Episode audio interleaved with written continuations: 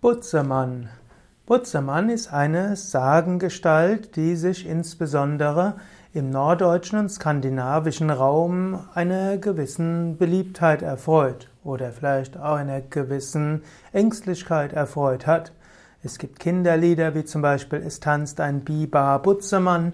Es gibt äh, andere Figuren, die ähnlich sind. Es gibt auch den Buhmann, es gibt den Bösmann und es gibt auch den Bogeyman im Englischen B-O-G-E-Y-M-A-N oder auch Bogart B-O-G-G-A-R-T.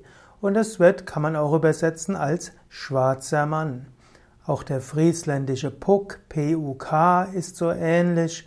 Oder auch der ostfriesische Busebeller ist auch einer dieser schwarzen Männer, die genutzt werden als Kinderschreck. Der Butzemann ist also eine Figur, die ähnlich wie ein Kobold ist, ein Zwerg, kann aber auch durchaus größer sein.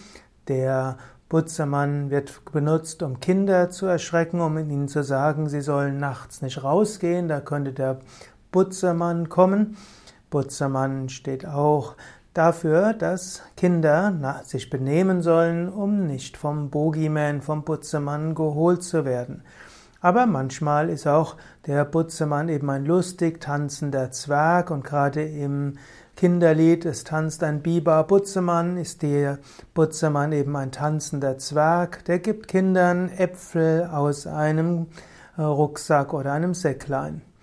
Ursprünglich war der Bogeyman, der Butzemann, auch der Sensemann, das heißt letztlich ein Vorbote des Todes.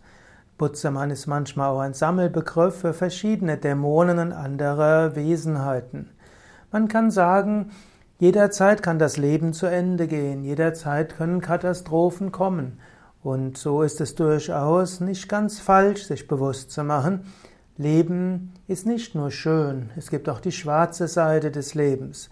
Und es gibt durchaus auch Ereignisse, die plötzlich auftauchen können. Plötzlich kann einem etwas weggenommen werden, ein lieber Mensch, etwas, was man aufgebaut hat, und die Gesundheit und letztlich auch der Körper.